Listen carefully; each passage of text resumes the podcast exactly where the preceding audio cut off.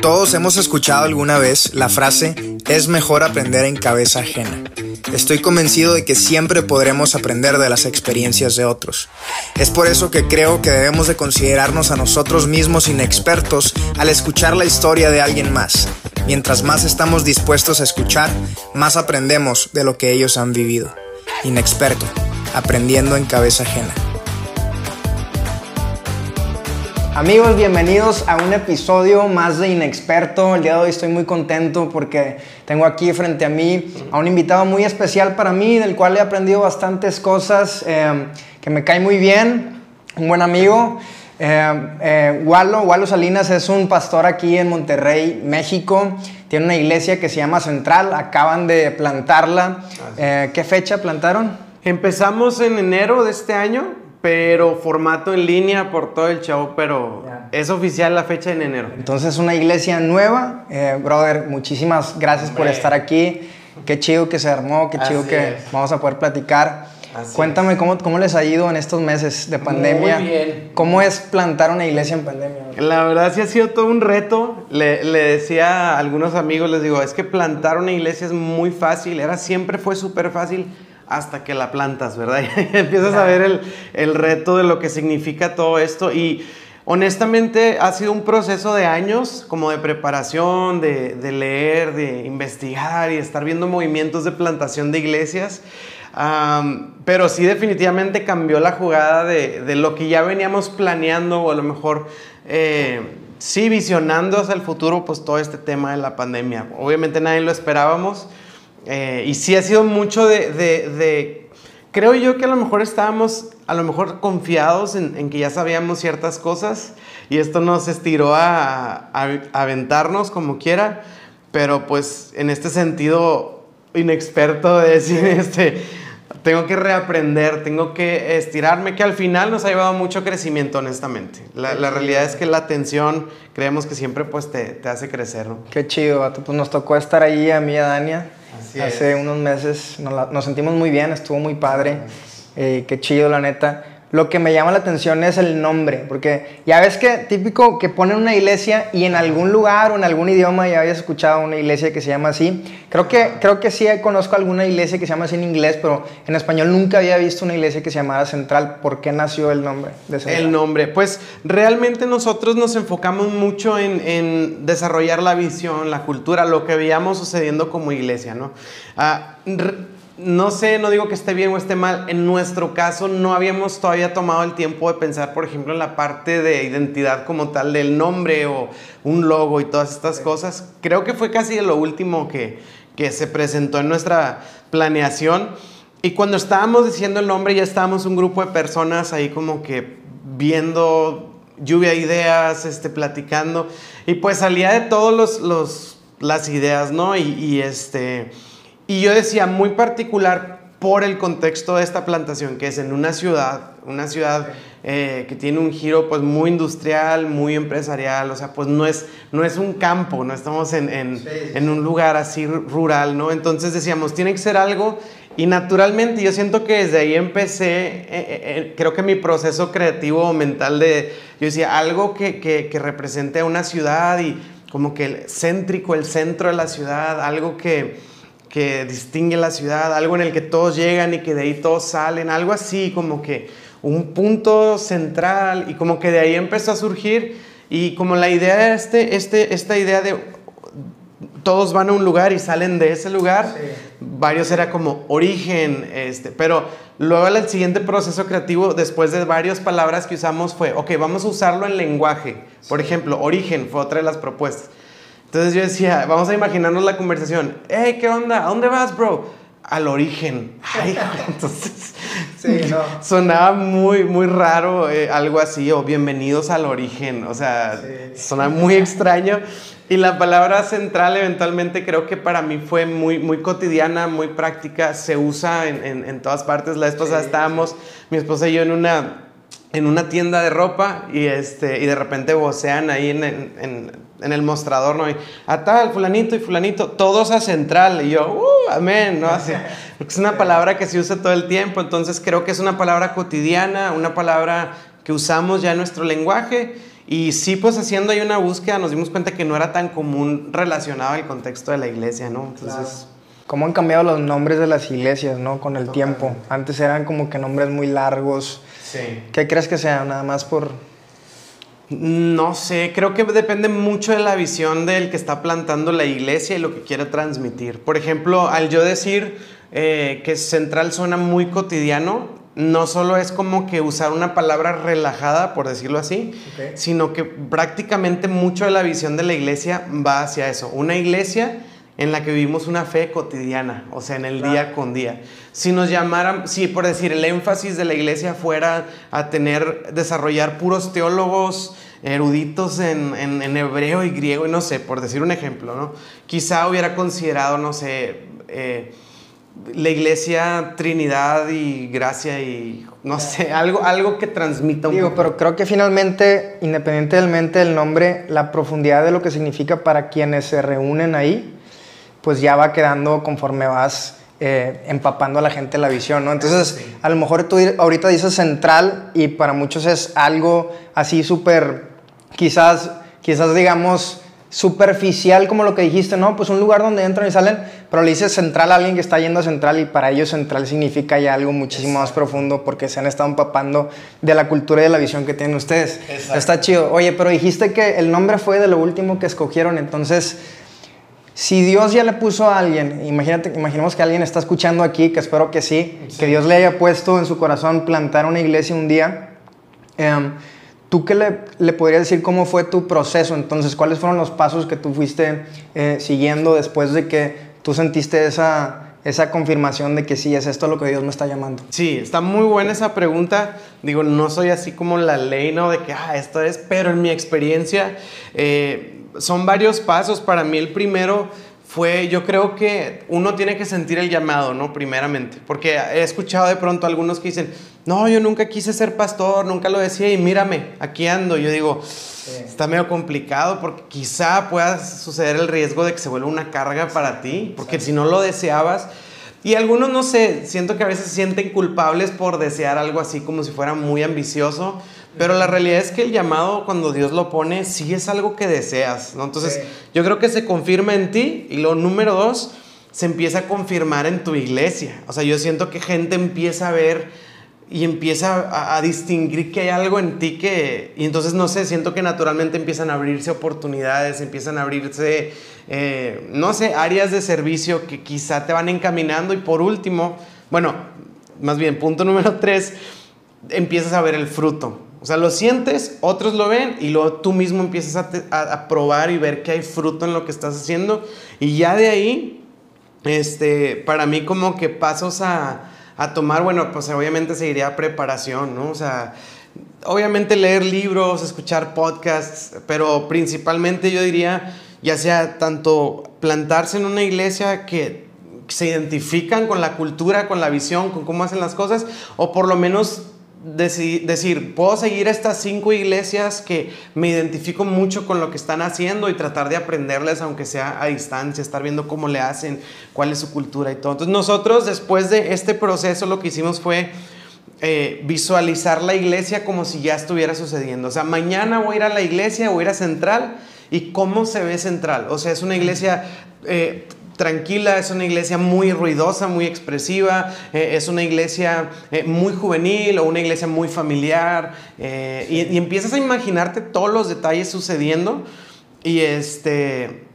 Porque a veces creo que pintamos muy, muy superficialmente de que una iglesia tradicional o contemporánea. Y para mí esas palabras son como son una etiqueta muy superficial. Yo, yo sí sería de irme más a lo específico. O sea, Así vemos la reunión, así vemos el ambiente, así vemos la comunidad y luego ver la necesidad. Por ejemplo, nosotros nos vemos resolviendo esta área de necesidad en nuestra comunidad o en nuestra sociedad. ¿Qué le duele a mi ciudad? Si la identificas, pues entonces es ir encaminando todo lo que, lo que estamos haciendo para en particular poder eh, llenar esa necesidad. Por ejemplo, en ese punto, ¿qué has sentido que Monterrey, qué necesidad has visto en Monterrey? En particular, yo eh, y siento que esta misma pregunta, si hubiera 10 pastores aquí, quizá todos responderían algo distinto y creo que es parte del llamado de Dios, porque nos llaman a, si todos viéramos la misma área, pues las otras nueve quedarían descubiertas. Entonces, ah, en particular para mí, yo sentí, fue en un viaje que hicimos mi esposa y yo, estábamos en, hace algunos años tuvimos la oportunidad de ir a Nueva York. Y estábamos, sí, padrísimo, padrísimo. De hecho, Central Nueva York próximamente. este, fuimos ahí y estábamos en un camión, agarramos un camión, íbamos eh, eh, eh camino ahí a, un lugar y escuché un programa, digo, un anuncio en el radio del camión que decía algo así como, llevas ya tiempo viviendo en Nueva York y todavía no tienes amigos, hey, te invitamos a, y era como una asociación que hacía reuniones, hangouts, para que gente pues se conociera sin el afán de coqueteo, de así ligar o algo así, sino era, era tal cual tener amigos. Y, le, y me marcó mucho ese anuncio, le venía diciendo a mi esposa, ¿cómo, o sea, puedes estar en una ciudad tan padre? En una sociedad tan avanzada, tanta tecnología, todo esto, pero estar tan solo y tan abandonado. Y, voy a decirlo así, y tener una torpeza social a un punto en el que tienen que hacer espacios así para que puedas tener amigos. Entonces yo me llevé mucho eso y siento que eso se, se quedó muy, muy firme en mi corazón porque no digo que sea igual en Monterrey, pero sí creo que la necesidad que nosotros vemos principalmente eh, es en el tema de las relaciones. Sí, Vato, definitivamente. Fíjate, te cuento que ah, pues acabamos de llegar de Tulum ayer, ¿no? Y el, primer día, bueno, llegamos el, primer día en la noche, el siguiente día salimos y nos íbamos entrando a un estacionamiento. Iban saliendo una camioneta con, con puras parejas jóvenes. Y salieron por la ventana, ¡hey, Dios los bendiga! Que no sé qué. Entonces, este, nos bajamos, los saludamos y todo, nos bajamos y ellos se habían bajado para, para saludarnos. Entonces ya los conocemos, nos cayeron súper bien, bien buena gente. Eran seis matrimonios jóvenes cristianos de Ciudad Juárez. Este, oye, vimos que se llevaban súper bien y todo, nos quedamos platicando un ratito y después pues se dio que, que nos conectamos ahí por redes y salimos a cenar con ellos. Yo vi que se llevaban súper bien y no digo que aquí no, yo tengo muchos amigos cristianos aquí en la ciudad y, me imagino que debe haber alguno que otro grupo que haga eso. Pero ellos ya tenían, ya habían, no era la primera vez que salían de vacaciones todos juntos, todos eran matrimonios jóvenes así de, de un año a cinco años de casados. Este, y, dije, qué padre, o sea, que se lleven tanto y que salgan así tanto. Y para ellos es súper normal, súper buena gente. Este, y, y dos cosas, o sea, uno, no veo eso tan común aquí en, la ciudad, es que espero que, que suceda y que suceda en Central, eh, que, que, se hagan amistades así súper fuertes, que salgan y que, que, sean amigos de verdad, no nada más de ahí del, del domingo, ¿no? Exacto. Y, y, número dos, creo que parte es la torpeza social que tú decías, ¿no? Nos ha tocado mucho que justo aquí en Monterrey, o sea, este, pues Dania y yo somos medio conocidos, ¿no? Entonces nos toca que vamos a otros lugares y es muy, muy, mucho más sencillo que alguien se acerque a saludarnos aquí en Monterrey, casi no nos pasa nada. Mm, Cuando tenemos más base de seguidores en Monterrey. Yo siento que la gente es mucho más reservada y, y, yo la otra vez pensamos, no sabemos si sea una falta de humildad de cómo me voy a ver si yo voy y lo saludo o qué. Pero lo que mencionaste sí creo que sea es una gran necesidad en, en, la ciudad. Qué chido. No, y, y creo que es porque el ritmo, número uno, el ritmo de, de, las ciudades así, ¿no? Todo muy acelerado y como hay mucho tráfico, digo, si hay alguien viendo que no es de Monterrey, pues hay mucho tráfico aquí, este, la ciudad es muy acelerada, siempre hay algo que hacer, siempre vas tarde a todos los lugares porque que chocó no sé quién y se hizo más tráfico y entonces yo siento que es tanta la velocidad y tanto el cansancio que la gente, por decir un ejemplo, está el trabajador de lunes a, a, a viernes, todo el día en la oficina, y cuando sale de la oficina fue tanto agobio, tanto trabajo y tanto, no sé, el estrés y todo esto, que en vez de, oye, me voy a juntar con mis amigos o hacemos algo, es de que, ¿sabes qué? Ya quiero llegar a la casa, prender la tele. Y entonces, en vez de poder tener espacios para, para estar con alguien, lo tomamos para descansar, para aislarnos. Y, y, creo que es tanto el ritmo de la ciudad y también creo que tiene mucho que ver a lo que tú estás diciendo eh, creo que sí es una parte de inseguridad, porque al final el orgullo es inseguridad, ¿no? Detrás de, de, del orgullo es inseguridad. Y siento que puede ser como que, es que si lo saludo y, y, no, me, no me saludan de vuelta, ay, pues qué vergüenza, voy a quedar ahí haciendo el ridículo y todo. Y, pues yo, yo realmente lo veo como un área de oportunidad en nuestra ciudad. Y que tiene sus pros y sus contras porque también somos una ciudad muy competitiva, ¿no? Exactamente. Este, pero sí, totalmente. Antes de que cierres el punto eh, de, de, las recomendaciones que le estás dando a la gente que quieren plantar un día, me gustó mucho lo primero que dijiste porque me ha tocado varias veces eh, que platicar con gente y preguntarle si, este, si él también quisiera ser algún día pastor, si ha sentido el llamado. Y, y, lo que tú dijiste, que hay gente, este, me ha tocado estar platicando con gente que dicen, no, es que él, él, yo creo que él va a ser, y que dicen, no, no sé, pues a ver, que yo, yo la verdad no me he visto, no me he visto, que dices, como que sí, como que quizás por dentro sí quiere, pero siente que si lo dice va a sonar muy ambicioso o va a sonar mal. Y lo que decías de, oye, si lo deseas, lo deseas. Y, y, lo dices y, y, lo buscas, ¿no?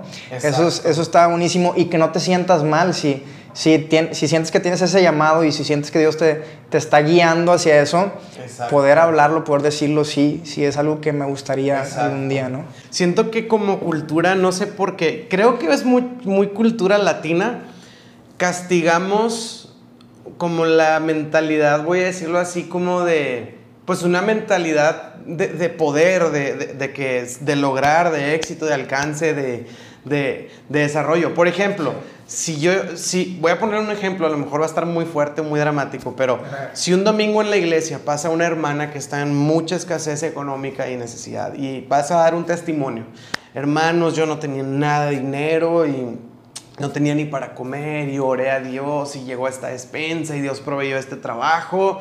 Dios es proveedor, Dios es fiel y pues la gente, wow.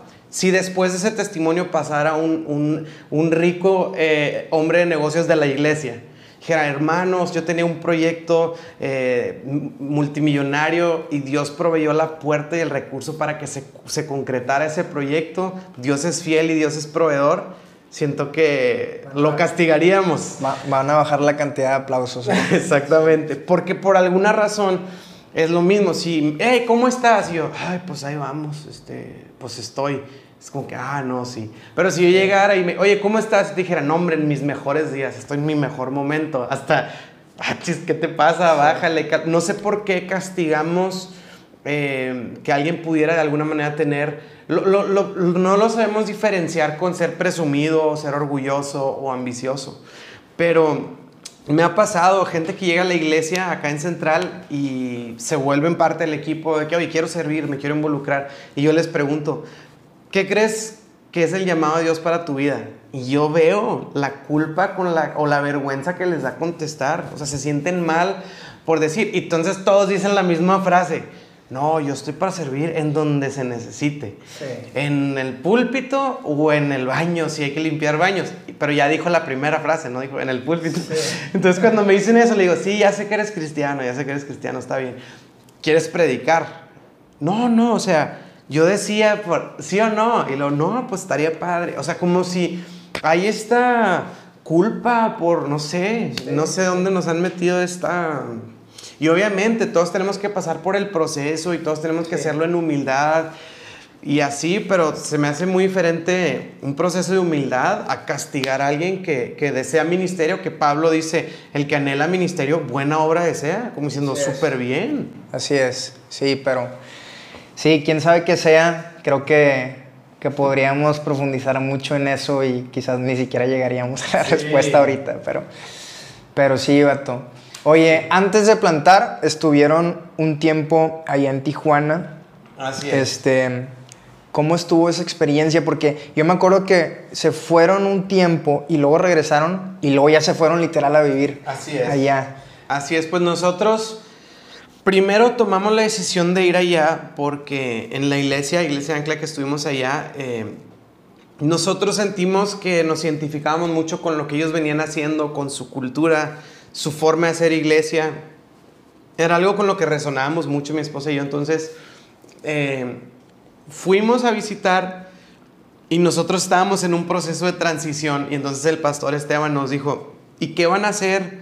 Pues durante lo que sigue, que nosotros en nuestro plan en el futuro estaba plantar una iglesia. No sabíamos qué tan pronto, qué tan tarde, pero sabíamos que eventualmente, entonces nos decía el pastor, ¿y qué van a hacer mientras? Entonces no, no teníamos realmente un plan.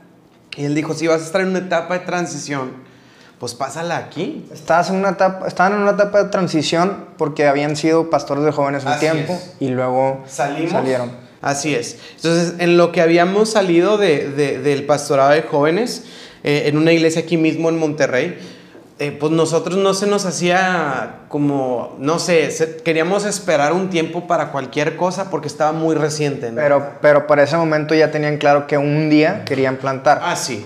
Sí, sí, sí. Eso de hecho, de hecho eso fue hace casi 13 años. Yo, yo, yo sentí la primera vez el deseo y este llamado de Dios cuando estuve en el Instituto Bíblico y fue hace como 13 años. Pero claro que era así como, ah, pues algún día dentro de miles de años va a suceder, ¿no? Entonces cuando salimos, estamos en este proceso, para nosotros era obvio que no era el proceso todavía plantar una iglesia por mil razones, por razones de preparación, por, por- razones de que estaba muy re- reciente nuestra salida. Entonces fuimos allá y nos dijo el pastor Esteban, pues en lo que Dios les da la siguiente instrucción, pues aquí estamos. Y mi esposa y yo fue como que, oye, pues vámonos un tiempo, vámonos tres meses. Bueno, y dijimos, vámonos un tiempo, no le habíamos puesto fecha, ¿no? Entonces, cuando decidimos la, la, la- tomamos la decisión de sí irnos, nos enteramos que estamos esperando nuestro primer bebé, ¿no? Entonces, nos enteramos y sí fue como que, híjole, pues nos obviamente nos movió todo el plan y, y nos hizo sentir un poco de la necesidad de buscar cierta estabilidad. Y hablé con el pastor Esteban y le dije, tú eres literalmente la primer persona en el planeta después de la ginecóloga de mi esposa en saber que estamos embarazados, pero no sé. Y Esteban, digo, tú lo conoces, es bien arrojado, es un hombre de fe, y de que pues vénganse, no pasa nada. Entonces le dije, mira, nos vamos, pero tres meses porque no sé, o sea, como que tratando de a ver cómo se dan las cosas, Sí. hacer, hacer este, compromisos a corto plazo, ¿no? Entonces nos fuimos en enero, si no me equivoco, 2019, tres meses, pero definitivamente nos sentimos como pez en el agua y fue que, ¿sabes qué? Queremos estar mucho tiempo aquí, o sea, mucho tiempo. Entonces nos quedamos más, prolongamos mucho nuestra estancia. Nada más regresamos a Monterrey a tener a nuestra bebé. 40 días, de, o sea, de haber tenido la bebé, y nos regresamos a Tijuana con bebé recién nacido y todo, y casi fue un año y medio, casi a los dos años, hablando de que los últimos cinco meses fueron ya en línea aquí en Monterrey. O sea, seguíamos conectados allá, pero pues ya por pandemia era básicamente en línea nomás. Oye, ¿y cómo fue la experiencia de llegar a Ancla y vivir eh, esta experiencia cultural tan diferente de iglesia eh, a lo que habían vivido aquí en Monterrey? Porque Ancla, pues es una iglesia, este, pues muy, a, a comparación de, de la- de cómo es la gente aquí en Monterrey, es demasiado eh, ani- animosa, es demasiado, este, celebran bastante, ¿no? Que es uno de sus lemas Sí. que celebran, este, llegas y, y todo el mundo se queda en la iglesia por un chorro de tiempo ahí a convivir y están cambiando los servicios y todos traen la misma energía en cada Sí. servicio, todos los eh, eh, servidores. No que aquí no suceda, pero sí creo que allá son mucho más, ¿cuál sería la palabra? Eh, expresivos, pues. Entonces, eh, ¿cómo fue vivir eso? Porque supongo que no fue un choque cultural de que, ay, qué raro, sino un choque cultural de que, oh, wow, qué chido, ¿no? Sí, totalmente. A nosotros nos...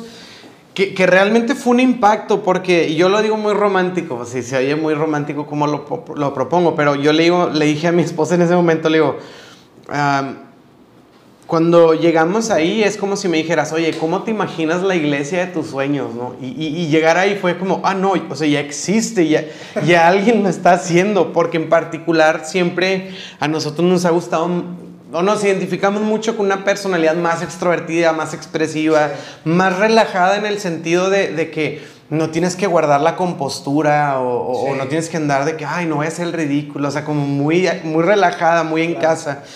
Entonces nos impactó bastante y eso fue lo primero, pero luego, hablando de la experiencia, y creo que eso es mucho lo que Dios marcó en nuestro corazón, hablando de las necesidades que vemos en Monterrey, fue que cuando nosotros llegamos, nos presentaron a mucha gente que no conocíamos, obviamente, y "Eh, mucho gusto y todo.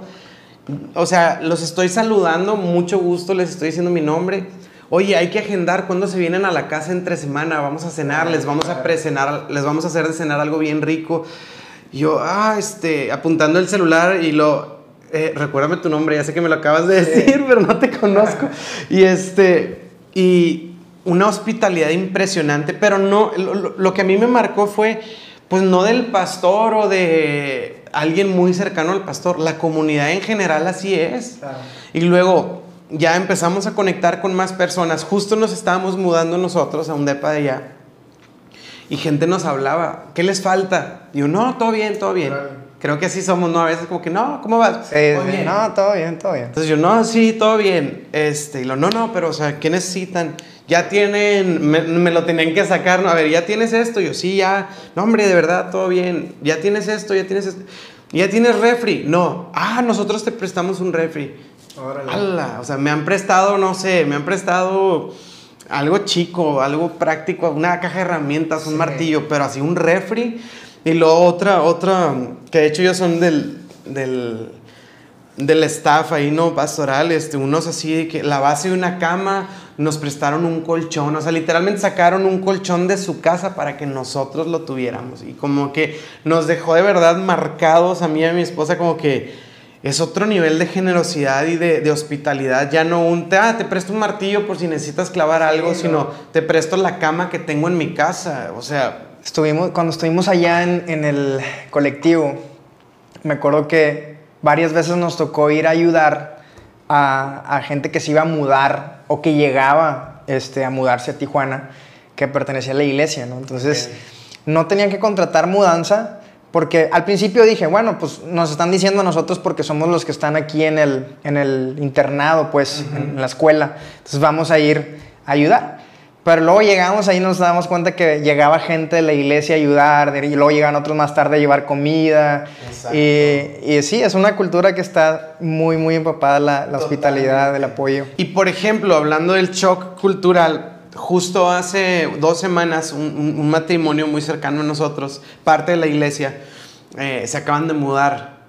Y entonces, eh, ¿qué necesitan? Todo bien, todo bien. Y luego van dos fines de semana y no van a la iglesia. Y luego, oye, todo bien Digo, no, hombre, es que ha sido pesadísimo el cambio y es como, pues, o sea, aquí estamos, o sea, como que, digo, ahora para nosotros, después de estar tan varios tiempo allá y es más natural aquello, pero yo me doy cuenta como sí, como sociedad, como, no sé, siento que tenemos este como escudo o, algo que no nos hace ser tan abiertos, no sé si la palabra sea ser tan vulnerables.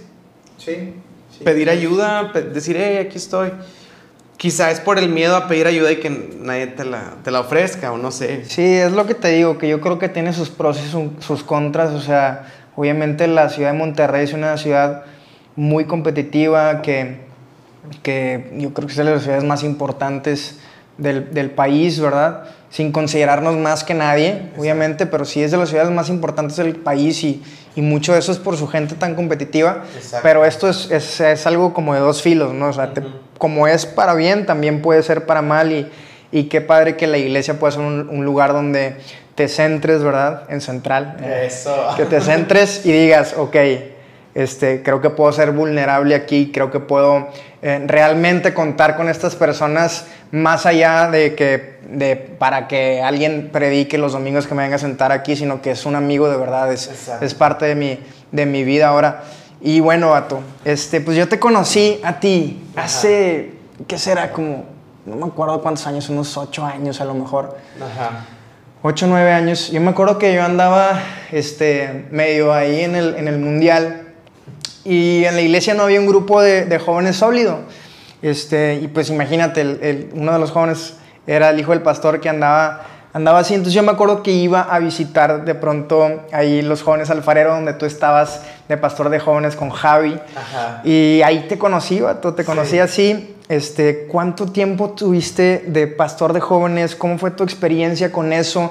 ¿Cómo ha sido el, el transicionar y, y, decir? Porque supongo que, que también o sea, es, es muy diferente, aunque, aunque quizás la labor pastoral es, muy similar, es el escuchar a la gente, el poderles dar palabra, ánimo, eh, estar con ellos, generar una buena relación. pero sí creo que va a ser bien diferente el tener tantos años de pastor de jóvenes y además que en la ciudad eres un pastor de jóvenes conocido, que Dios te dio mucha gracia este, y, te dio un don para predicar. Ahora, ¿cómo ha sido el, estar de pastor? ya no de jóvenes, sino de matrimonios jóvenes, de señores ya eh, mayores, llegan familias completas. ¿Cómo ha sido? Sí, sí, no, ha sido toda una aventura eso, honestamente. Y ha sido dos, como dos cosas que han estado muy presentes en mí. Por ejemplo, cuando nosotros empezamos Central, yo estaba muy consciente que por el tiempo que hemos tenido aquí en la ciudad, siendo como pastores de jóvenes o involucrados directamente a ministerios juveniles, yo sabía que iba a ser un reto, a lo mejor para algunos que ya nos conocían o que ya habían escuchado de nosotros, cambiar el chip de, ay, una iglesia para chavos, a decir, no, es una iglesia familiar, o sea, en donde pueden venir matrimonios con hijos y los abuelitos de los hijos, o sea, todos por igual, ¿no? Entonces, eh, yo sabía que iba a ser un reto cambiar ese, ese chip. A veces me pasa, me pasa, me ha pasado como tres veces que llega alguien a la iglesia y al final, no sé, le gustó o algo y se queda muy contento y no, de verdad, de verdad, esta iglesia, o sea, parece un grupo de jóvenes súper vivo, no sé qué, y hace cuenta que parece que me están elogiando, pero para mí es así una, una, me están clavando una daga porque la idea es que no es una iglesia para jóvenes o de grupo de jóvenes, es una iglesia pues para multigeneracional, ¿no?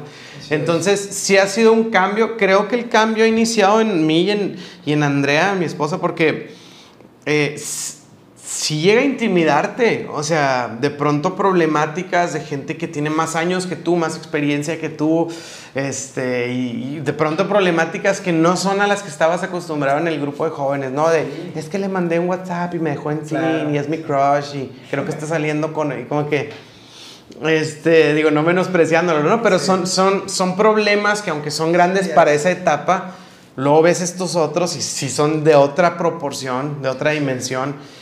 Y, yo creo que algo, y es algo que nuestro pastor, que Esteban, nos ha, nos ha enseñado mucho, es, pues el primero que se la tiene que creer eres tú. O sea, si tú no crees eh, eh, en lo que Dios te dio y que tienes la capacidad, pues mucho menos vas a transmitir eso a la gente. Entonces sí ha sido un trabajo de, de decir, va, voy a voy a creer que si Dios me, me, instituyó para esto y para este tiempo, pues es, es Dios sabiendo que pues se puede, ¿no? Y toma mucho las palabras de, de, Pablo, ¿no? Animando a Timoteo de, de, que pues que no menosprecies tu, por, por, tu edad o por tu etapa, sino que sea ejemplo, etcétera, etcétera, ¿no? Entonces, eso es una y por otro lado, la realidad es que es como que sí, ay, me la estoy creyendo, me la estoy creyendo, pero en el proceso de, ir abrazando esta identidad o esta convicción, al mismo tiempo ha sido también de ser reales o ser vulnerables. Por decir, hablar con un adulto y, oye, esto y esto y esto. Y de ser, no tirarle al, ah, pues lo que tienes que hacer. Eh, sí. explico, de decir, honestamente, uh, híjole, este tema y, no sé, honestamente lo tendría que pensar, tendría que darle una meditada, a lo mejor este... Y, yo lo digo así, les digo, se me haría muy responsable a mí darte ahorita, decirte, hazle así o esto o, considera esto, porque sería no darle el peso de responsabilidad y sería más bien apresurar una respuesta inmediata por, no sé, no quedar por no quedar mal. Entonces yo trato de ser muy honesto, muy vulnerable y, y, sí ha habido algunas veces que ha habido ciertos temas que platico con algunas personas de mucho más edad y que no concluyo yo en, en, decir, ah, esto es lo que tienes que hacer o ah, esto es el consejo de la palabra de Dios, sino decir, mira, considera esto, vamos a darle una pensada. Este, hubo una situación en particular que incluso le hablé a mi pastor así, oye, no sé cómo se maneja esto y, pues dame tu consejo, ¿no? Entonces sí ha sido un proceso como de creértela, pero a la vez pues no creerte mucho, ¿verdad? O sea, como de ser real y, ser vulnerable. Y por ejemplo, ahí, ahí que te va a tocar estar con muchos matrimonios pues mucho mayores que ustedes, eh, ¿piensas tener como un equipo de líderes eh, o una pareja de líderes de matrimonios un poco más grandes? Sí, es eh, para mí es De hecho, estamos orando por, por ellos. Si nos estás viendo, aquí estamos. Por favor. Este, sí, quisiéramos, nosotros creemos mucho como que no esta estructura tipo el pastor y la iglesia, sino más bien como que un equipo pastoral de gente que, que funge con un corazón pastoral para que puedan llevar y abarcar más, Sí. haciéndolo más personal. Y sí nos encantaría que hubiera varios matrimonios pues más grandes, con hijos más grandes, este, que tuvieran a lo mejor más experiencia, que igual tuvieran este corazón pastoral y que eventualmente ellos pudieran ser pues parte de la consejería de la iglesia, ¿no? Oye, en cuanto a los consejos que estabas contando ahorita, oye, de repente no sé qué decir, ¿qué tanto tú aplicas esto eh, de que muchas veces la gente sabe lo que tiene que hacer, ¿no? Entonces, tú estás como pastor como, como acompañándolos a- hacia eso. Por much- muchas veces he escuchado de que no le digas tanto a la gente qué es lo que tiene que hacer, sino ayúdalo a guiar, a guiar conforme a la palabra, conforme a los principios bíblicos, lo que Claro. tú ya predicas y lo que se habla en la iglesia, ¿verdad? Eh, guiar a las personas para que ellas mismas sea como que, como que, "Ah, es esto. ¿O crees que eso sea un principio más como secular que, que bíblico? Sí, no, a mí, mira, realmente yo, yo trato de manejarlo así, digo, en, en- en lo que hemos hecho siempre es, primero yo creo que sería el trabajo de una, en una consejería, como que logras mucho si primero generas perspectiva. O sea, por decir, traigo este problema y no sé si A o B, ¿no? Y está la persona angustiada porque es A o B. Entonces tú al escuchar tratas de a lo mejor ampliar un poco más sí, sí. de que oye, quizá no has considerado C y D. O a lo mejor la mezcla de A y B, pero así así. Entonces, y tratas de ampliar, por ejemplo, la implicación de una decisión o de otra, o las consecuencias de uno y de otra. Y al final, pues toda esta perspectiva tratas de aplicarlo a, a- a los principios de la palabra, ¿no? De la Biblia es, por decir, es que no sé si esto o, o- o sí perdonar, por decir un ejemplo, ¿no? Y que pues que dice la Biblia, dice que tenemos que perdonar. Entonces, primero genero esta, esta, esta como panorama más, más grande acerca de la situación. Eh, y yo no soy mucho de... de- de- y, y tienes que hacer esto porque esto es lo que... O sea, al final Ándale, eso es lo que tú decides tomar la decisión. Si de pronto hago no solo que se genere una perspectiva, sino que empujo mucho a que la conversación... Creo que es útil cuando sí en la mesa no solo queda perspectiva, sino quedan posibles tres decisiones o tres tareas que la persona pudiera tomar y llevar a cabo para que pueda dar un paso. Porque si le dices A, B y le dices C, pues quizás se va a su casa y se angustia más, dice, seguro, ahora son tres, o sea, y ya me angustié más porque ahora ya es más difícil. Entonces más bien es tratar de sacar de la persona el, oye, a ver, ¿y, y qué cosas crees que pudieras checar o con quién pudieras hablar o qué decisión crees que pudieras tomar que te pudiera dar el primer paso? No, pues yo creo que pudiera hacer esta llamada. Ándale, empieza con eso. Y ya que, ya que hagas esa llamada, a ver qué pasa y si quieres nos volvemos a juntar. Y sea así siempre también procuro dar un recurso. Oye, ¿ya leíste el libro este? Oye, ¿ya escuchaste la predicación esta? Oye, ¿ya viste el podcast este? No, ah, pues mira, chécalo. Igual también te va a ayudar a... Entonces, aunque no soy muy de decirle a la gente qué hacer, pues sí trato de, en panorama, y a lo mejor invitar a ciertas tareas. Pero es que sí creo que al final tiene que ser una convicción de la persona. Sí. Siento que hay gente que vive de las convicciones del pastor, pero lo que pasa es que luego la persona no tiene la capacidad de entender la voluntad de Dios o de discernir cómo vivir. Entonces el día que el pastor no tuvo tiempo o el pastor estuvo ocupado o estaba fuera de la ciudad, la persona está inhabilitada para vivir porque dependían del consejo de un, de un ser humano, ¿no? Entonces yo creo que entorpecemos mucho a la gente cuando nada más le estamos diciendo qué hacer sin ayudarlos a que puedan desarrollar criterio y discernimiento para tomar decisiones, ¿no? Órale. Sí, totalmente. Quizás no es exactamente lo que estás hablando, pero me hizo acordarme de una publicación que hoy eh, puso una amiga en Instagram que decía, ¿por qué, eh, por, qué, por qué sigues cayendo en el mismo pecado después de pedirle tantas segundas oportunidades a Dios?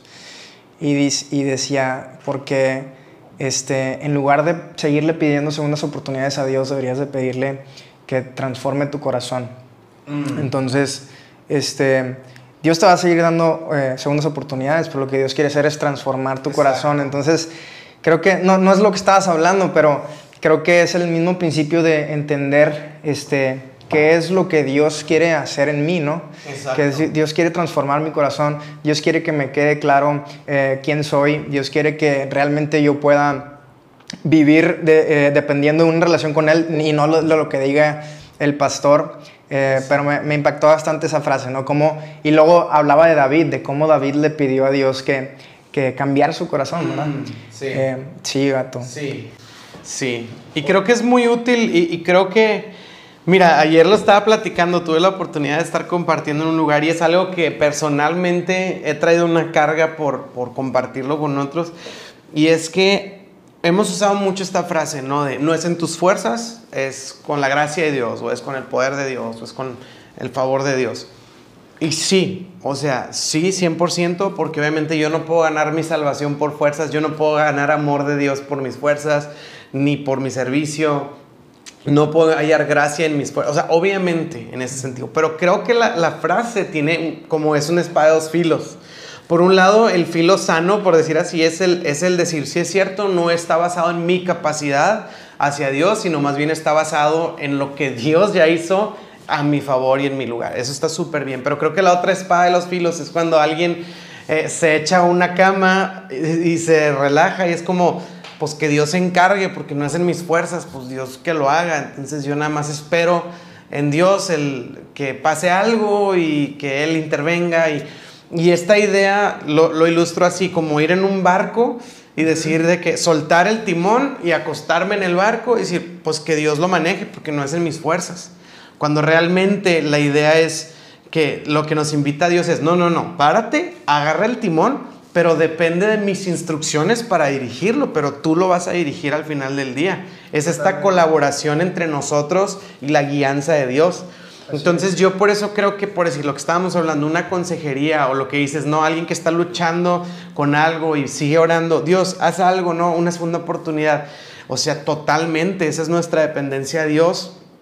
Pero luego eh, eh, tenemos que cooperar nosotros con Dios. O sea, sí es un punto en donde al final tú tomas la decisión, o sea, Dios no va a anular nuestra voluntad y nuestra capacidad de tomar decisiones y llevarlo a la acción. Sí, porque, o sea, Dios está más interesado en cambiar eh, nuestra identidad que en cambiar nuestra situación. Ándale. O sea, y, y, me encanta a mí la carta de Efesios porque el apóstol Pablo empieza hablando de eso, ¿no? De que de nuestra nueva identidad, ¿verdad? Ahora ustedes son parte de la familia de Dios, ahora de los dos pueblos Dios hizo uno, este eres tú, ¿verdad? Eh, escogido por Dios, eres su hijo. Y está padrísimo explicando quién eres y te está levantando, ¿no? Y te está diciendo, tú eres el hijo de Dios. Pero y luego más adelante empieza a decir, por lo tanto, compórtate como tal. Entonces ya no es ya no es tanto el hecho de tratar de comportarme como como tal, sino tratar de creerme quién ya soy en Él. Exactamente. Y, y, ahora sí voy a poder actuar así. Exactamente. Y entonces tomas decisiones a... o sea, el, el, versículo que traía es de cuando Juan el Bautista pregunta que está en la cárcel. Y dice, si ese eres o seguimos esperando. Mm. Porque Juan el Bautista y toda la sociedad de aquellos días estaban esperando que alguien se encargara de la opresión, de la injusticia social, de los impuestos romanos. Y era como que encárguense. Y cuando Jesús muere y resucita, eh, los discípulos le dicen, ahora sí, Señor, ya vas a restaurar el reino tú de Israel. Y Jesús hace cuenta como si le pusieran el spot, ¿no? La luz a Jesús de que ya te vas a encargar tú. Y Jesús dice, no les corresponde a ustedes. Y Jesús voltea el spot y dice, más bien ustedes van a recibir poder cuando venga el Espíritu Santo y van a ser testigos o embajadores en Judea, Jerusalén, Samaria. Y la palabra testigo viene de mártir, que en griego mártir, no mártur, que muchos lo vemos como ah, alguien que matan. Pero yo lo quiero traducir más bien a alguien que entrega su vida.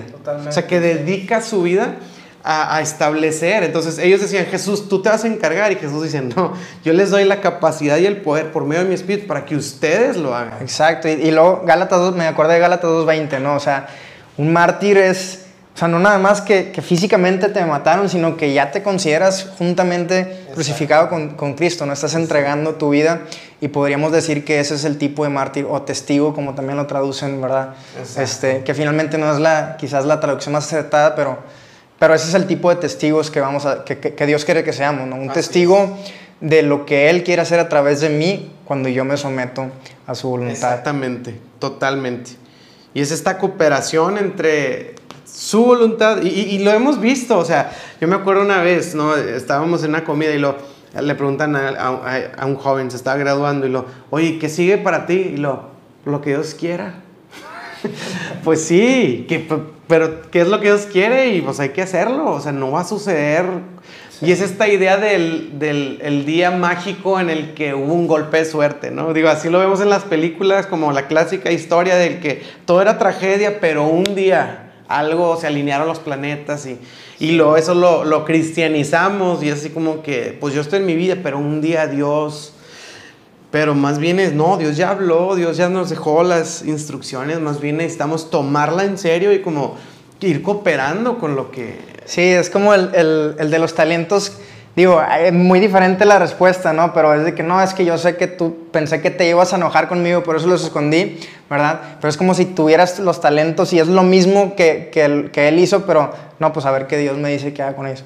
Oye, pues Dios ya te los dio, ¿verdad? Exacto. Ya te dio algo, algo tienes en tus manos para empezar a trabajar en. Y si no tienes muy claros sus talentos, pues seguramente hay un área de oportunidad en la que puedas eh, eh, ayudar en tu iglesia o algo que puedas hacer ahorita, ¿no?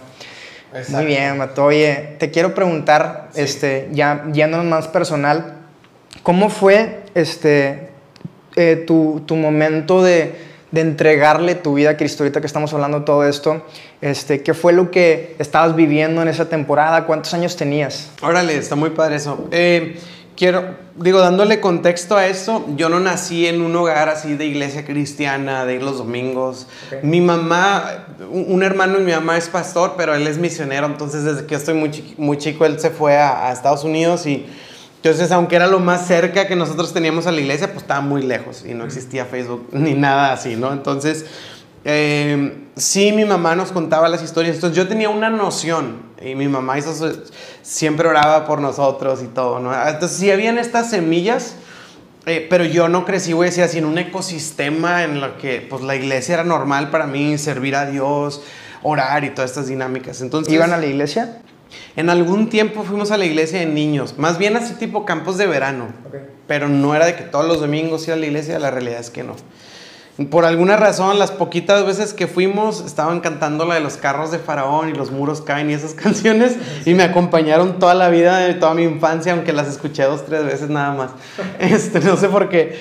Ah, entonces, lo que sucede es que de niños sí hubo, yo sé que era Dios, porque hubo una temporada en donde yo me contaron esta historia de Moisés y salió una película muy famosa, El Príncipe de Egipto, que es la historia de Moisés en caricatura.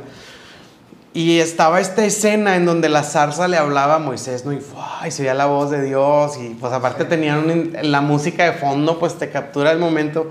Y a mí me impactó mucho la idea, más que las plagas, más que todo, era la idea de que Dios le habló audible a Moisés.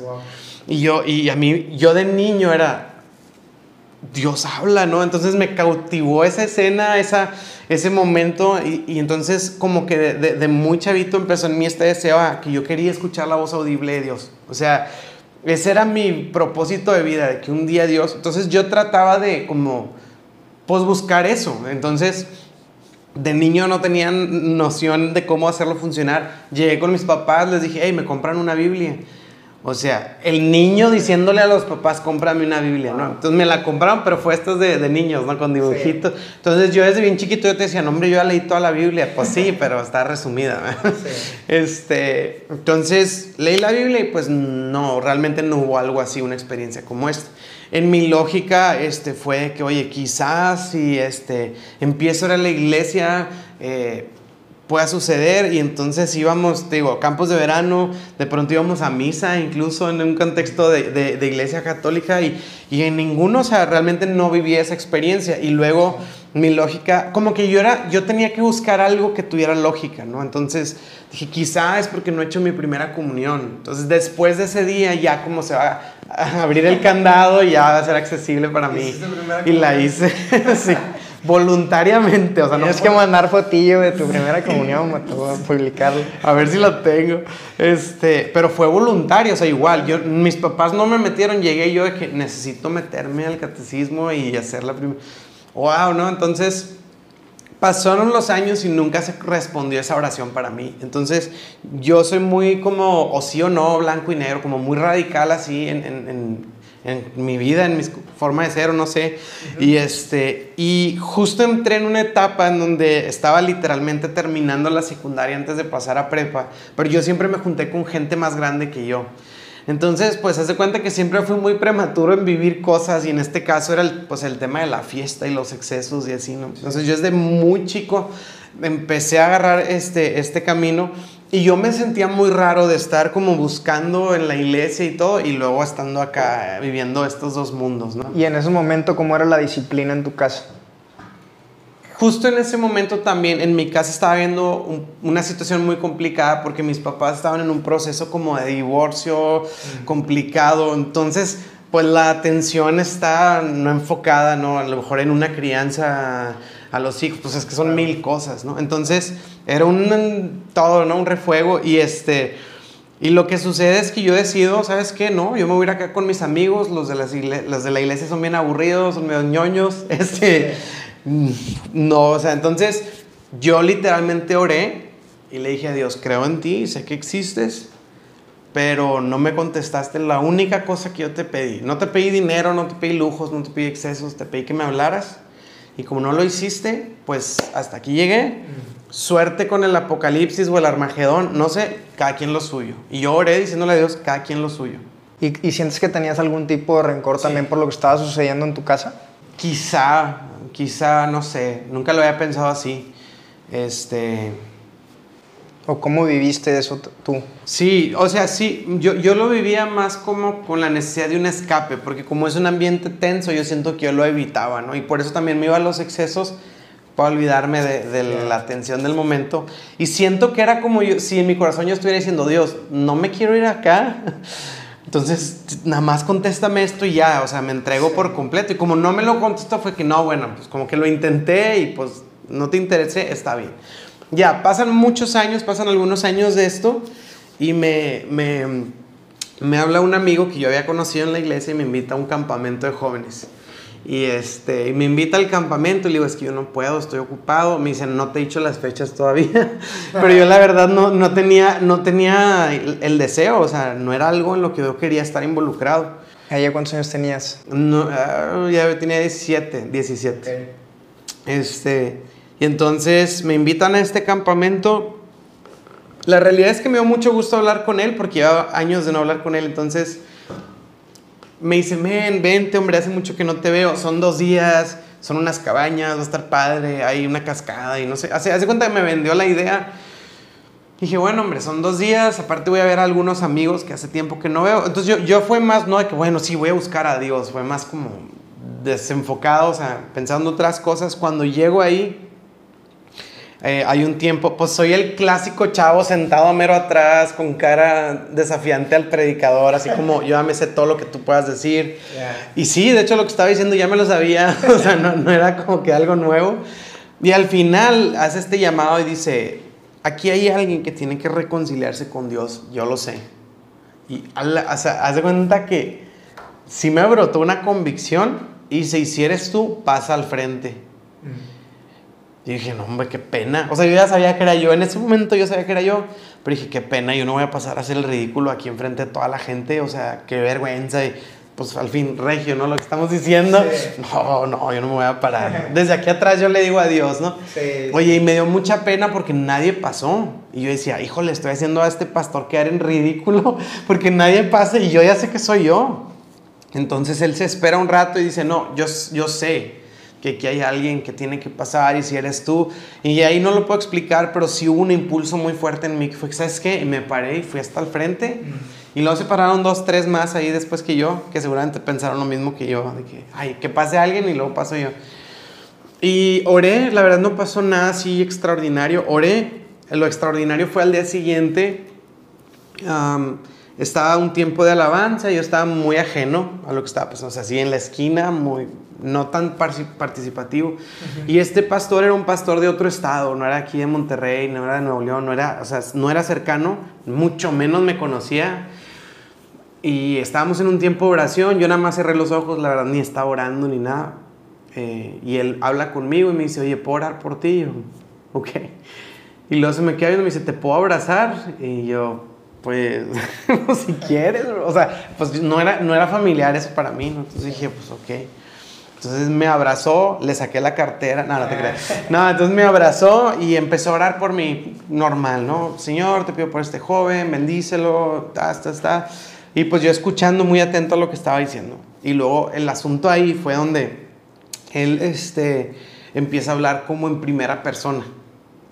Y de que desde antes de la fundación del mundo yo te escogí, te vi, Claro que en el momento fue, ala, o sea, Dios me está hablando y pues ahorita sé que es Jeremías, es un versículo bíblico, pero lo, no, no, pues yo no sabía, ¿no? Dijiste, wow. Entonces obviamente capturó toda mi atención escucharlo y te escogí desde antes del vientre, la fundación y no sé qué, yo estaba así bien, bien atento, pero sí hubo un momento que, que eh, eh, el pastor, Dios le dio, no sé, ciencia, o sea, le dio un conocimiento especial porque empezó a decir, yo te he visto y yo sé de ti. Y, pues yo como que, ay, pues está padre la intención de este pastor, pues hacerse pasar por Dios, era mi lógica. Pero de pronto me dice, y he visto cuando estás en tu casa y que esto y que evitas esto y cuando te ves al espejo. Y sí, yo tenía, no sé por qué, una onda medio rara en la que había veces que, que llegaba a mi casa y me veía tantito en el espejo y pensaba cosas, este, no sé, muy reflexivo. ¿Cosas? Sí, o sea, cosas de la vida, cosas así que me veía y como que, que estoy haciendo y que sí, o sea, no sé, no sé, muy reflexivo. Pero sí, así agarraba el espejo y me quedaba viendo. No, Yo también hacía eso. ¿Sí? Ah, qué loco. Nunca había conocido a nadie. Pensé que me estabas juzgando mientras... bueno, chance alguien viendo que también se identifica. Agrégame a mis redes sociales y vamos a ser mejores amigos. Entonces, eh, en particular no me acuerdo qué, pero pues como estaba justo esta situación familiar que yo estaba atravesando y todo, y yo estaba muy mal, o sea, ya estaba en muchos excesos, en la escuela me estaba yendo muy mal, justo estaba en un proceso donde me invitaron a, a reconsiderar otra preparatoria, por no decir que me estaban corriendo. Eh, entonces estaba en una situación muy compleja y, y este pastor, después de estar hablando como en primera persona, Empieza y yo te he visto y esto, y cuando estás en el espejo y piensas esto y piensas que yo esto. Y eso sí, para mí, ahí, mira, me quebré por completo, porque era imposible que él lo supiera para empezar. Digo, y si alguien lo supiera, él no sería la persona, porque ni vive en Monterrey. Entonces, en ese momento, para mí, fue la oración que desde niño yo le estaba pidiendo a Dios. Yo no, o sea, yo no le pedí un milagro, yo no le pedí esto, yo no le pedí una cosa, le dije, háblame. Entonces, literal ahí, yo, yo dije, Dios me está hablando por primera vez a través de un pastor. Pero es Dios, porque Él no puede saber. O sea, no, pues me desarmó por completo. Escuchando. Sí, sí. Entonces, ahí este, yo regresé de ese retiro, sí, muy impactado por lo que acaba de vivir Amigos, yo era ese, ese cuate, el proyecto de la iglesia, ¿no? Como que ese cuate que invitan y que todos en su mente saben que ojalá y se convierta y todos te ven cuando estás pasando. Y todos están que orando por ti. Entonces yo era ese cuate. Entonces cuando me vieron acá llorando, al final de que, oye, bien padre, ¿verdad? Como que involúcrate. Y yo, pues digo, medio, a lo mejor irreverente, no sé. Yo les dije, o sea, sí estuvo padre y todo, pero ni se emocionen. O sea, yo voy a seguir en mi vida. Yo, entonces para mí no fue ese día, yo no fui de, y entonces llegó una luz a mi corazón y al día siguiente yo era una persona... Sí, te entiendo. Yo fui, yo fui del fuego lento, o sea, yo me tardé. Sí, sí, sí. Me tardé un buen rato y la verdad la, la, la, pieza así clave que sí trajo así, yo puedo decir que yo vengo de ahí, o sea, hasta el día de hoy, fue en un congreso en Puebla. Llegué a ese evento, había más de 5 mil jóvenes apasionadísimos por Dios, adorando, oraban y yo ver eso dije, nunca había visto como este nivel, por decirlo así, de, entrega, de pasión, de compromiso. Y luego un pastor, eh, me, esas me acuerdo perfectamente las palabras que usó. Dijo, quizá tú ya vas a la iglesia, ya lees tu Biblia y ya oras, pero sigues siendo el mismo miserable de siempre. Y yo dije, pues, eh, eh, amén, este, ya déjame, pongo de pie y paso, ¿no? Pensando que era yo. Y si, si eres tú, necesitas nacer de nuevo. Y yo dije, pues, ¿qué significa nacer de nuevo? ¿Cómo se come? ¿Cómo se activa eso? Y, ojo. ¿Eh? Él una onda rara. No, y de hecho él hizo un llamado y pasó mucha gente. Luego yo dije, ah, no, bueno, no estoy tan mal, todos están igual que yo, ¿no? Entonces ya ni pasé, pero por, no por convicción, sino ya no había espacio, era mucha gente. Y, y desde mi lugar yo dije, Dios, pues yo quiero nacer de nuevo porque soy ese miserable del que hice el pastor, entonces pues... Y, y no, como que no sabía cómo hacerlo pasar, ¿no? Y, y, o sea, suena ridículo y parece que es nada más por chistoso o lo que sea, pero literalmente mientras oraba le dije, bueno Dios, va a la de tres. Entonces dije, Señor, quiero nacer de nuevo a la una, a las dos y a las tres, ¿no? Como que esperando que a las tres ya, eso iba, y pues no, o sea, realmente no sucedía nada. Y empezó a brotar de mí un clamor muy fuerte, había mucha música, había mucho ruido, entonces empecé a orar con, yo creo, lo profundo de mi alma y... Y yo cuento que yo sé que Dios lo hizo en mí, no tanto si lloré o si sentí o si palpé algo que sí, pero fue más bien porque yo salí de ahí con mi vida desbaratada, o sea, las ambiciones, los sueños, los planes, todo lo que yo quería hacer. De hecho, yo tenía visualizada una carrera musical, este, y ya había mandado información, me habían mandado información, yo lo había hablado con mis papás. Y cuando regreso a ese evento, yo salgo así no me interesa, no me interesa nada. Yo quiero vivir para Dios, lo que signifique. O sea, no sé qué signifique. Mi familia obviamente preocupada por mí, porque yo tampoco podía articular y decirles, no, o sea, lo que me refiero es esto. O sea, sí. y también mis amigos de la iglesia. De hecho, algunos amigos de la iglesia era como, oye, no es para tanto, o sea, sí está bien y todo, pero me preocupas, ¿no? Y yo, no, pues oye, no te estoy diciendo que me voy a dedicar a, a ser criminal o a es vivir para Dios, ¿no? Entonces, de pronto ahí fue que escuché Instituto Bíblico, yo nunca había escuchado de eso. Y así me le pregunté a un amigo, a, Javi precisamente, y Javi me dijo, ah, pues hay uno aquí y todo. Mandé informes, oye, pero empezamos el lunes. Y yo, no, pues, órale, ¿qué necesitas? Y le dije, total, me moví rápido y el lunes ahí estaba, ¿no? En el Instituto Bíblico. Pensando que en los institutos bíblicos pasaban dos cosas. Número uno, te daban todas las respuestas. y número dos, que todos los días orábamos y nos visitaban ángeles y habían... Entonces, pues me di cuenta que ninguna de las dos sucede en los institutos bíblicos, por si hay alguien viendo que piensa que eso se trata.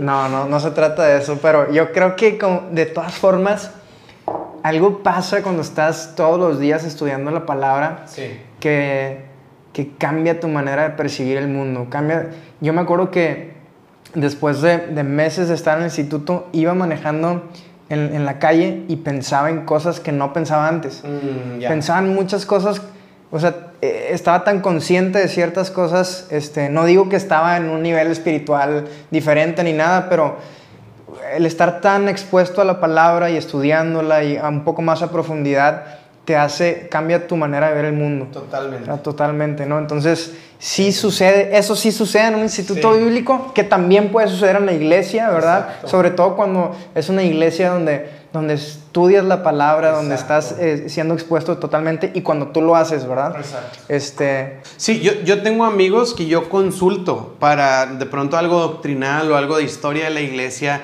o sea, contenido así pesado, y ellos nunca estuvieron en el instituto, pero fueron disciplinados y autodidactas de que leyeron libros y no es necesario en ese sentido. No, no es necesario que, que, que sea un instituto bíblico, pero sea, eso, eso, es lo que sucede cuando, cuando te expones a la palabra Exacto. Este, día tras día, gato.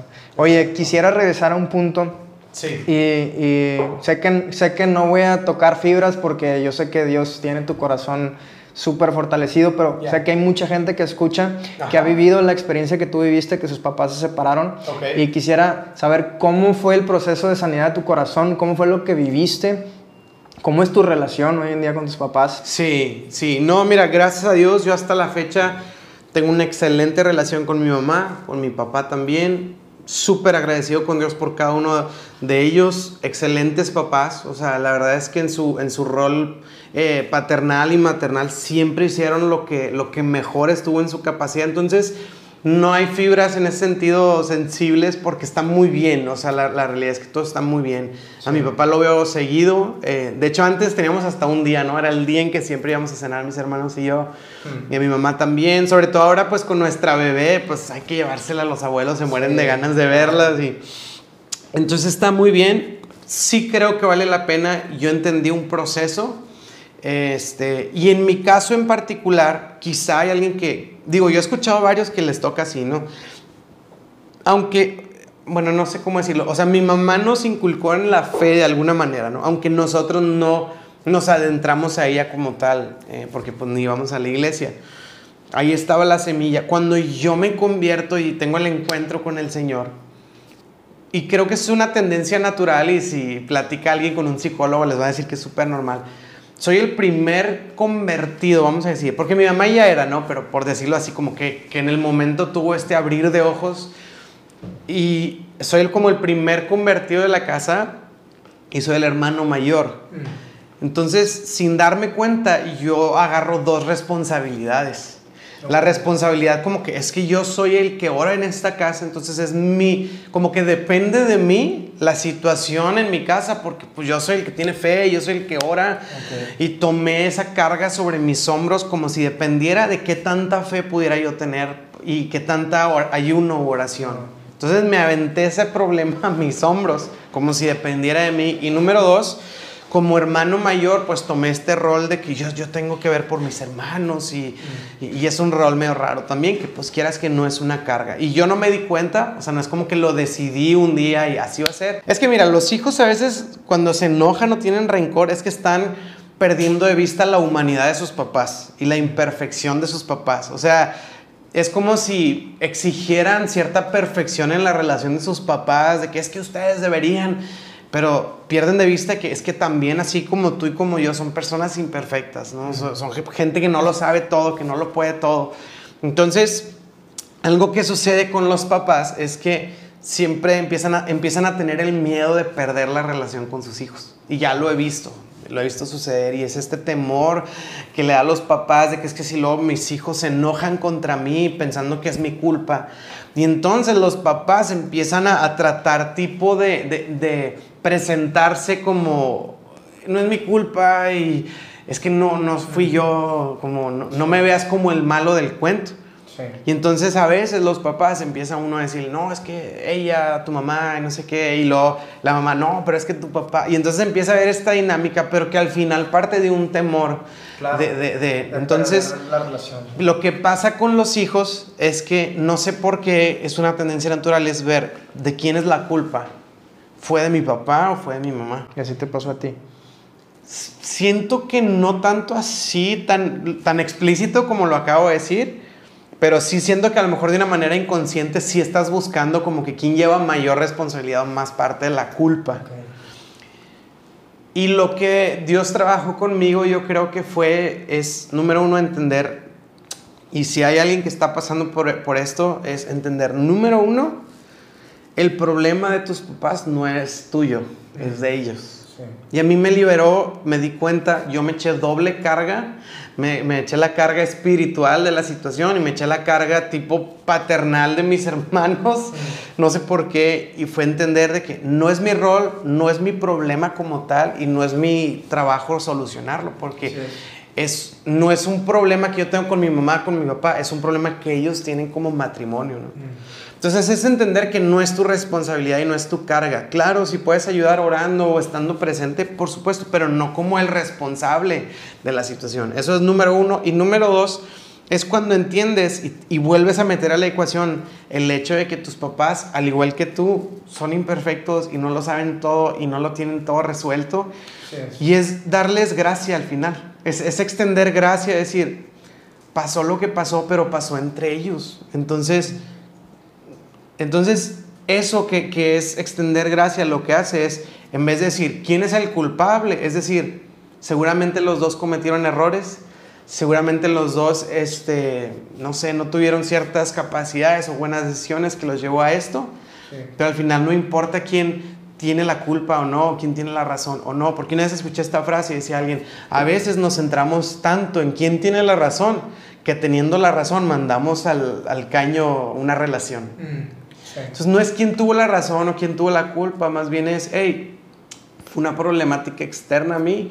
Entonces eh, yo creo que estas dos cosas serían algo que, que a mí realmente lograr procesarlo me, me, trajo mucha sanidad, mucha paz. Y cuando he hablado con alguien, eh, algunos que están pasando por algo así, también he visto que sí ha sido una tendencia, ¿no? yo ahorita que soy papá, de hecho lo entiendo diferente, porque me imagino, digo, Ari ahorita tiene dos años, pero me la imagino de adolescente diciéndome, papá, es que tú no sabes nada. Y respondiéndole, pues la verdad no, o sea, ¿cómo te explico que yo también estoy resolviendo y estoy aprendiendo y no, no o sea, tú me ves así como si yo ya debería de saber o, debería de ser perfecto, pero la verdad no, o sea, entonces sí, sí cambia la perspectiva. Ahorita como papá digo, Ariel no sabe, a veces los, los momentos de, incertidumbre o de, o de, temor, entre comillas, de decir, Dios, ayúdame, o sea, a, educarla y encaminarla en tus propósitos. Y, y, me siento tan como indefenso, ¿no? Decir, híjole, no está en mí, ¿no? Entonces, cuando lo vives así, dices, pues así también fue con mis papás. O sea, no es como que ellos nací yo y ah, sí, yo tengo el doctorado acá para... O sea, realmente no. Entonces... Oye, qué bonito está área. Ah, gracias, gracias. Se parece un chorro a ti. Sí, desde, todos nos dicen, cuando nació me daba mucha risa y me daba mucha cosa porque pues Andrea obviamente así pues toda devastada, ¿no? Pues por todo el proceso del nacimiento y así y llegaba gente al, al hospital porque en ese tiempo no había pandemia aún y llegaban y, ay, no, hombre, Andrea, no tiene nada tuyo, salió idéntica. Y yo estoy un gacho de que no sabes todo lo que acaba de pasar y, y dale algo, no dale crédito a, Ay, supongo que sí se siente bien bonito que te digan que se parece a ti, ¿no? Qué chido. ¿Por qué le pusieron Aria? Aria, no, fíjate que está muy, muy raro y no tan raro, pero acabamos, esto es lo raro, acabamos de ver la película de Aquaman, súper raro en el cine. Entonces, no sé si la viste, pero es así como que reinos abajo del mar y todo. Y de pronto... ¿eh, ¿eh, ¿Mande? Muy buena. Muy, buena, sí. De hecho, también dicen que me parezco a... Nada, al Jason Momoa. Nada, es broma. Este... Y como que la acababa de ver y en una plática que, que, estaba teniendo con Andrea me dice, pensé en un nombre para nuestra hija. Y yo, ay, ¿qué nombre se te ocurrió? Me dice, pero está diferente. Y yo, Aria. Y en el momento, como no sé, yo venía en el contexto de Aquaman, yo siento que sonó como Aria, la reina de los siete mares. O sea, se me hizo muy como majestuoso e imponente el nombre. Y le dije, oye, está bien padre. Le dije a Andrea, sí, te gustó? Yo, sí, me la imaginé así, tipo sometiendo a Aquaman y no sé. Pero luego ya buscando significados, no, hombre, eso fue lo que nos encantó porque tiene tres, tres raíces, ¿no? De diferentes idiomas en general significa melodía. Entonces me gustó mucho el significado, en melodía, y luego en otra, en, otra línea que no recuerdo, una es hebreo y otra es no me acuerdo qué otro idioma, pero en una quiere decir ah, muy santa, y en otra dije amén. este, y, en otra quiere decir leona. Entonces me encantó la combinación entre como una melodía, pero pues leona también, o sea, tranquilo, ¿no? Entonces me gustó, me encantó las definiciones y, pues efectivamente, ahorita Aria a sus dos años es súper musical, súper, súper musical. Ahorita pues nosotros le encanta Frozen y a veces le, pues ahorita mi Spotify es, es Frozen 100%. y, sí, la verdad sí están muy buenas. No me creerás que un día íbamos a la iglesia en la mañana, Andrea y yo escuchando Frozen y íbamos llorando, ministrados por Dios, por una canción en particular. ¿Cuál? No sé cómo se llama en español, creo que es mucho más allá, en inglés se llama Into the ah, Unknown. Porque, esa, porque hace cuenta que Elsa está escuchando, ya empecé a hablar de Frozen, pero bueno, eh, Elsa empieza a escuchar una voz que la está llamando y ella se resiste a la voz y dice, déjame no me guíes, ya estoy bien, no me quiero meter en problemas, no quiero salir de mi comunidad, deja de hablarme. Y luego el siguiente verso eh, vuelve a repetir, pero así como ya no es estoy negada, es deja de hablarme porque dentro de mí sí hay algo que quiere seguirte. Y luego al final ya la canción es ¿a dónde voy? Ya hace cuenta que ya me voy a aventar a lo desconocido este, no, le había puesto Sí, me fue chinito porque Andrea y yo la veníamos oyendo así como el llamado de Dios, tipo Jeremías, ¿no? Me resistí, mm. pero me venciste. Entonces, siento que lo íbamos hilando, ¿no? Y ese domingo lo dijimos en la iglesia y al final así, ¿no? De que, into the... No, no te creas. Pero es que sí, me gustó. Pero bueno, ponemos esa canción en particular y me encanta porque volteamos y Aria la va cantando, pero a todo pulmón, así, Ay, con fuerza chido. y hasta la cara así de, o sea, no nada más va haciendo ruido, o sea, sí Pasión. va como apasionada. Entonces, han sido muy padre. Qué chido. Muy, muy padre. Qué chido. Y que le van a dar un hermanito, hermanita. Pues es la idea, es la idea, si Dios, si Dios lo permite, este, estaría muy padre, sí, estaría muy padre acrecentar la tribu.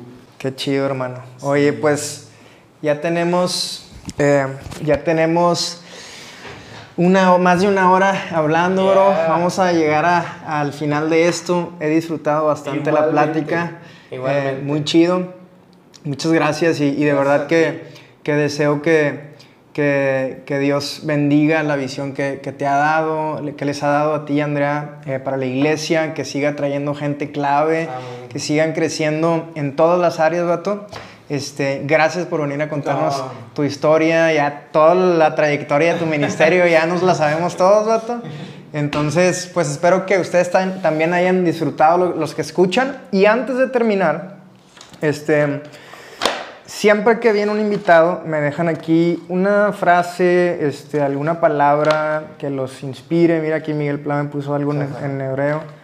Este, y alguna frase eh, que, te, que te haya tocado, alguna frase que, que inspire o que me quieras dedicar o quieras dedicar al, al podcast. Este, lo que sea, a lo mejor te agarré así de desprevenido, pero si No. hay algo o algo que Dios te haya estado hablando últimamente, que me lo quieras compartir, Claro, este, mira, estaría un- padrísimo. Hay una, es, es muy, muy, es más, suena muy simple, pero es más profunda de lo que suena. Entonces, si alguien la está escuchando ahorita, lo invito a escucharla, pero más bien a, a como a profundizar la implicación de la frase. Pero es una frase que yo he traído muy presente y es que la vida es una ventana de gracia. La vida es una ventana de gracia. Entonces, habla de propósito, habla de significado, habla de tiempo, habla de prisa, habla de, de- de gratitud, porque la vida es una ventana, o sea, tiene un tiempo, pero es una oportunidad. ¿Sí me explico? Y en ese tiempo que tenemos de oportunidad, pues hay que aprovecharlo, pero a la vez, como es de gracia, pues hay que vivir agradecidos, disfrutando. Entonces, ha sido una frase que a mí yo la traigo muy presente. Entonces, Buenísima, hermano. Pues que la escribo. la, la escribes aquí y luego... Va, va, va. Pongo aquí el quote. ¿no? Tengo letra muy fea, me disculpa. Voy a arruinar aquí tu, tu libro. Un día va a estar enmarcado eso,